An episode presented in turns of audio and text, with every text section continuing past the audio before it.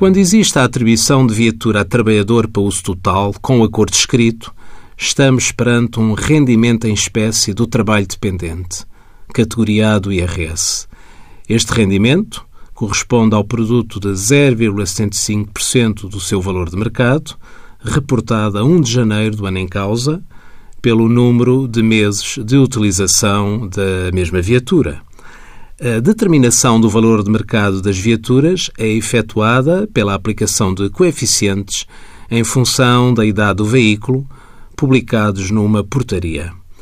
Sobre este rendimento, em espécie, não incide retenção na fonte.